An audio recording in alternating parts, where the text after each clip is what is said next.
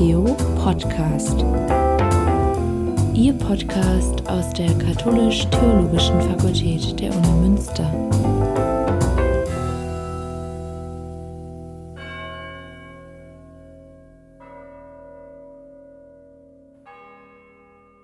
Volker Niggemeier ist wissenschaftlicher Mitarbeiter am Seminar für Exegese des Neuen Testaments.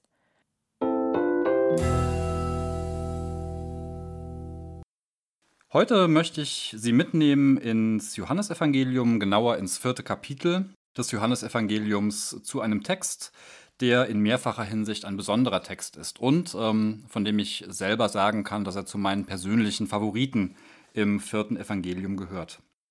Der Text in Johannes 4 ist deshalb in mehrfacher Hinsicht besonders, weil er einmal das längste Gespräch im gesamten Johannesevangelium ist und dann gleichzeitig aber auch das ausführlichste Gespräch im gesamten Neuen Testament überhaupt.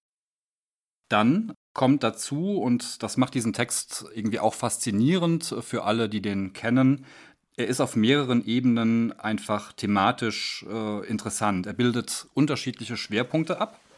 Generell kann man sagen, dass er grundsätzlich die Frage nach der Identität Jesu beinhaltet und auf einer anderen Ebene, aber gleichzeitig auch auf unterschiedlichen, ja, man kann fast sagen, Metaebenen unterschiedliche Thematiken abbildet. Er bildet einen möglicherweise äh, vorhandenen Konflikt zwischen Männern und Frauen ab. Er bildet gleichzeitig aber auch einen grundlegenden Konflikt, vielleicht sogar grundlegende Feindseligkeiten zwischen Juden und Samaritern ab, also zwei religiösen ähm, Gruppen zur damaligen Zeit.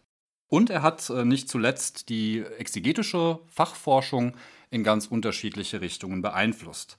Man überlegt ähm, zur Überlieferung, man fragt sich nach den Quellen und Redaktionsschichten, also den Überarbeitungsprozessen des Johannesevangeliums. Da kann man ganz, ganz viele Merkmale festhalten. Und nicht zuletzt ähm, ist es ein Text, der die Tradition des Alten Testaments sehr stark mit einbezieht, wie wir jetzt gleich sehen werden, wenn wir den Text einmal hören. Der Text lautet, Jesus erfuhr, dass die Pharisäer gehört hatten, er gewinne und taufe mehr Jünger als Johannes. Allerdings taufte nicht Jesus selbst, sondern seine Jünger. Daraufhin verließ er Judäa und ging wieder nach Galiläa. Er musste aber den Weg durch Samarien nehmen. So kam er zu einer Stadt in Samarien, die Sycher heißt und nahe bei dem Grundstück lag, das Jakob seinem Sohn Josef vermacht hatte. Dort befand sich der Jakobsbrunnen. Jesus war müde von der Reise und setzte sich daher an den Brunnen. Es war um die sechste Stunde. Da kam eine Frau aus Samarien, um Wasser zu schöpfen. Jesus sagte zu ihr, Gib mir zu trinken. Seine Jünger waren nämlich in die Stadt gegangen, um etwas zum Essen zu kaufen. Wie kannst du als Jude mich, eine Samariterin, um etwas zu trinken bitten? Die Juden verkehren nämlich nicht mit den Samaritern.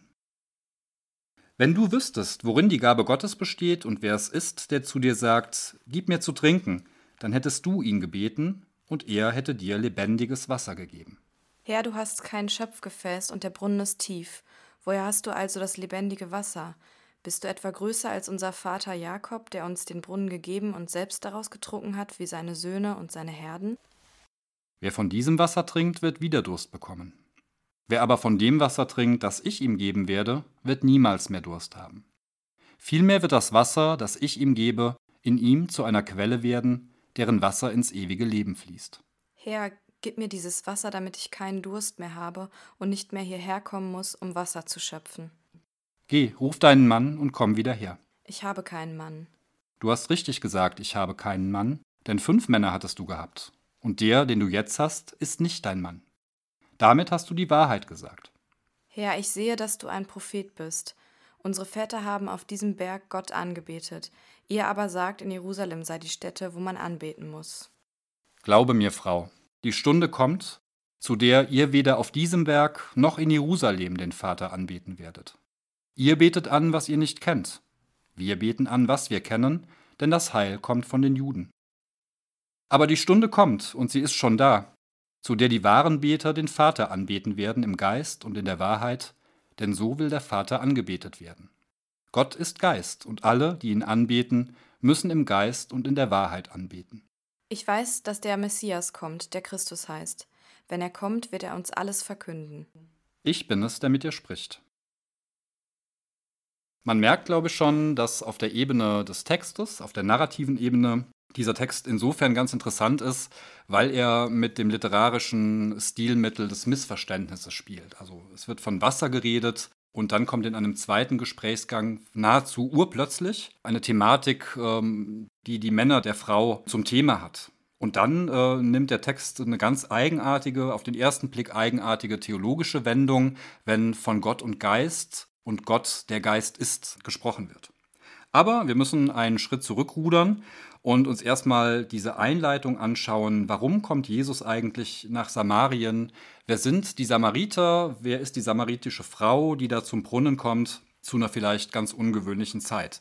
Das möchte ich im Folgenden einmal exegetisch ein bisschen anreißen zumindest. Erstmal wird sozusagen die Grundlage geschaffen, warum Jesus nach einem zeitlich nicht näher bestimmten Aufenthalt in Judäa wieder nach Galiläa reist und den Umweg sozusagen über Samarien gibt. Der Grund dafür, Judäa zu verlassen, wird ähm, mit den Pharisäern genannt. Die Pharisäer sind die Ursache für Jesu Reise und das äh, deutet schon sehr stark an, dass die Pharisäer Jesus ja dann ähm, ganz konkret kurz vor der Passionserzählung in allen Evangelien für Jesus gefährlich werden. Sprachlich ähm, ist diese Einleitung sehr holprig gestaltet. Es sind sehr verschachtelte Nebensätze. Jesus wird dreimal genannt. Das ist ziemlich schwerfällig und, und äh, ja, träge. Und das äh, ist genau ein Punkt, ähm, den ich eingangs schon erwähnt hatte, der über der Exegetinnen und Exegeten zu Rückschlüssen nach einer möglichen Überlieferungsgeschichte des Textes fragen lässt. Jesus musste den Weg durch Samarien nehmen, heißt es. Ähm, das stimmt so nicht. Prinzipiell musste Jesus das keinenfalls. Ist aber gar nicht uninteressant, weil immer dann, wenn ähm, in der Bibel Edei, das griechische Wort für musste, steht, dann klingt sowas wie eine heilsgeschichtliche Notwendigkeit an. Also dann ist sozusagen Gott selber mit dabei. Und es wird plausibel, dass dieser Weg nach Samarien kein unwichtiger Weg ist. Ganz spannend auch, wie ich finde, ist in dieser einerseits sprachlich sehr kompliziert und verschachtelten Einleitung die Optik sozusagen, die der Erzähler, der Verfasser, den wir in der Tradition Johannes nennen, wählt. Nämlich zunächst mal ein Weitwinkel, ja, der immer weiter sich fokussiert bis zu einer Nahaufnahme. Das heißt einmal Samarien, das genannt wird als Region, dann im weiteren Vers ähm, wird der Fokus auf die Stadt Sycha gelenkt und dann überraschenderweise noch näher gekennzeichnet durch das Grundstück, das Jakob seinem Sohn vererbt haben soll. Und dann letzten Endes der absolute Fokus auf den dort befindlichen Brunnen oder wenn man es wörtlich übersetzen würde, die Quelle des Jakob. Das ist dann wirklich ähm, der Ort, der in der Mitte dieses Bildes ganz ähm, im Fokus ist. Dazu kommt noch, dass der Evangelist in der Einleitung regelrecht mit der Zeit spielt. Die Verse 1 bis 4, die sind ziemlich straff, summarisch erzählt, also zusammenfassend erzählt.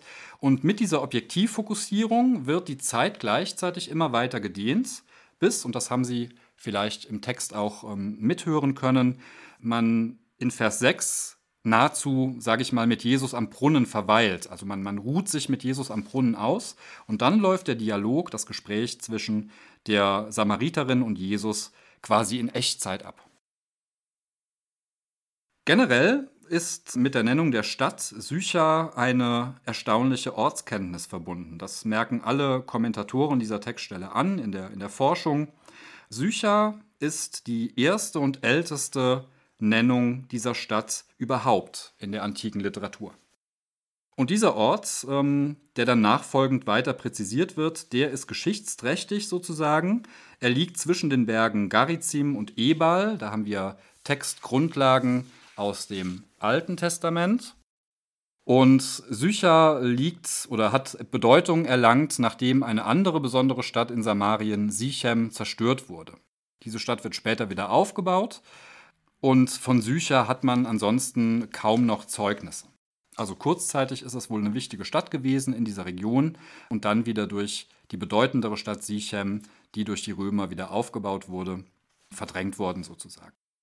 Was hat es jetzt mit diesem Grundstück auf sich? Das Grundstück, das Jakob seinem Sohn Josef vermacht hatte.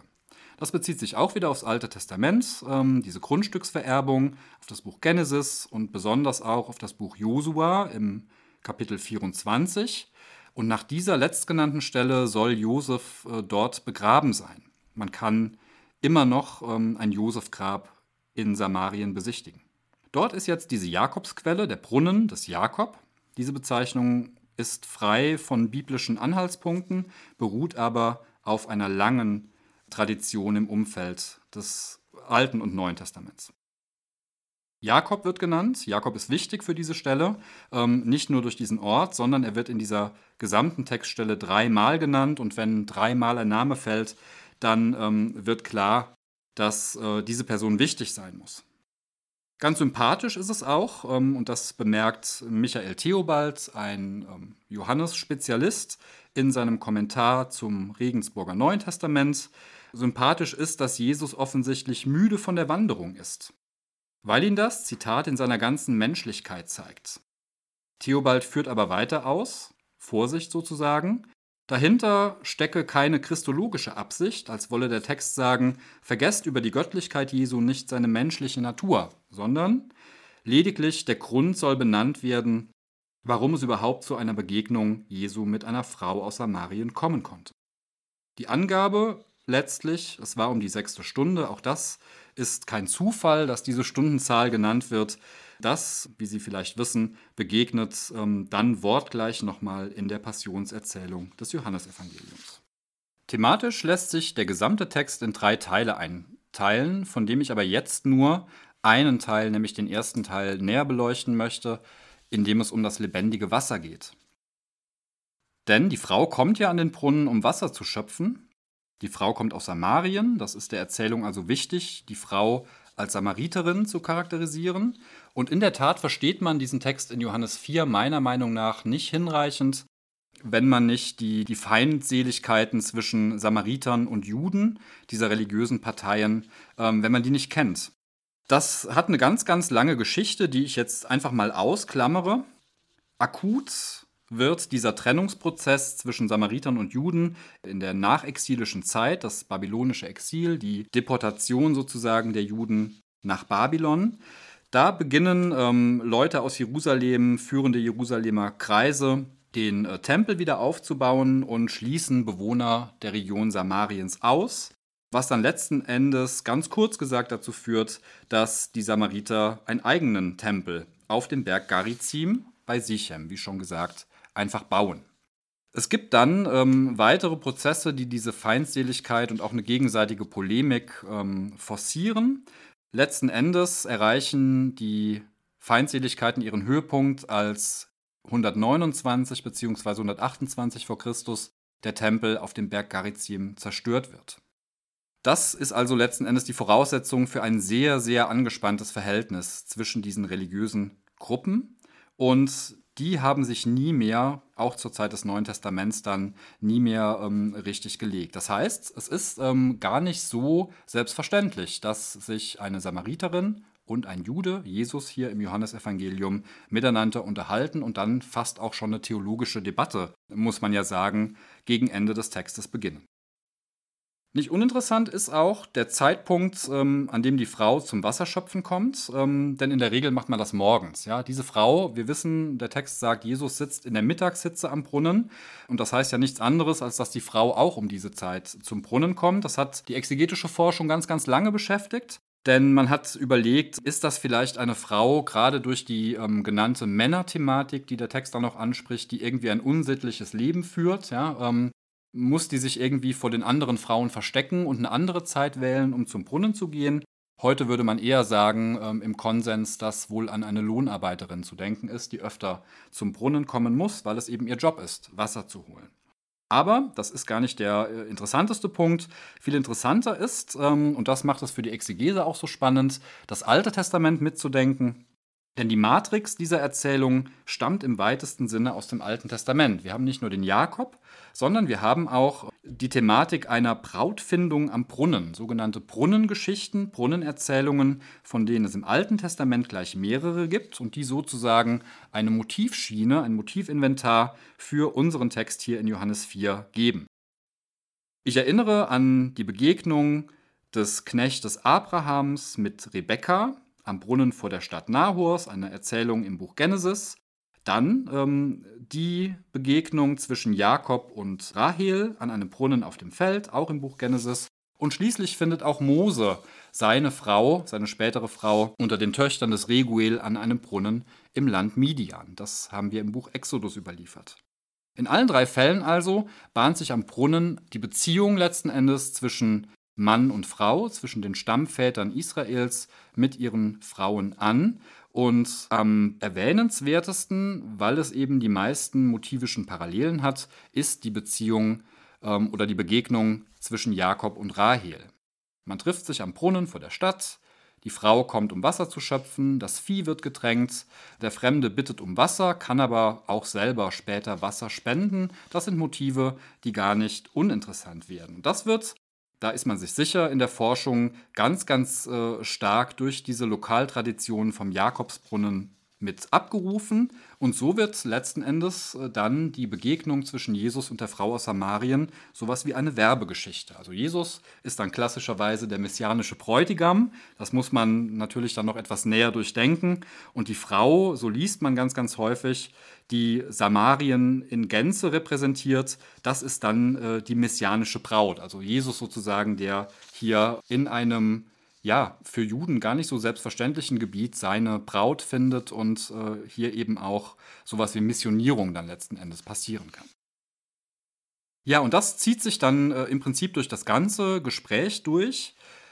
Ganz interessant, ähm, nochmal auf das äh, Mittel des literarischen Missverständnisses zu sprechen zu kommen. Jesus bittet die Frau um etwas zu trinken, er hat kein Schöpfgefäß. Da passiert auf literarischer Ebene ganz, ganz viel, wenn man den Text sich auch vielleicht nochmal anschaut.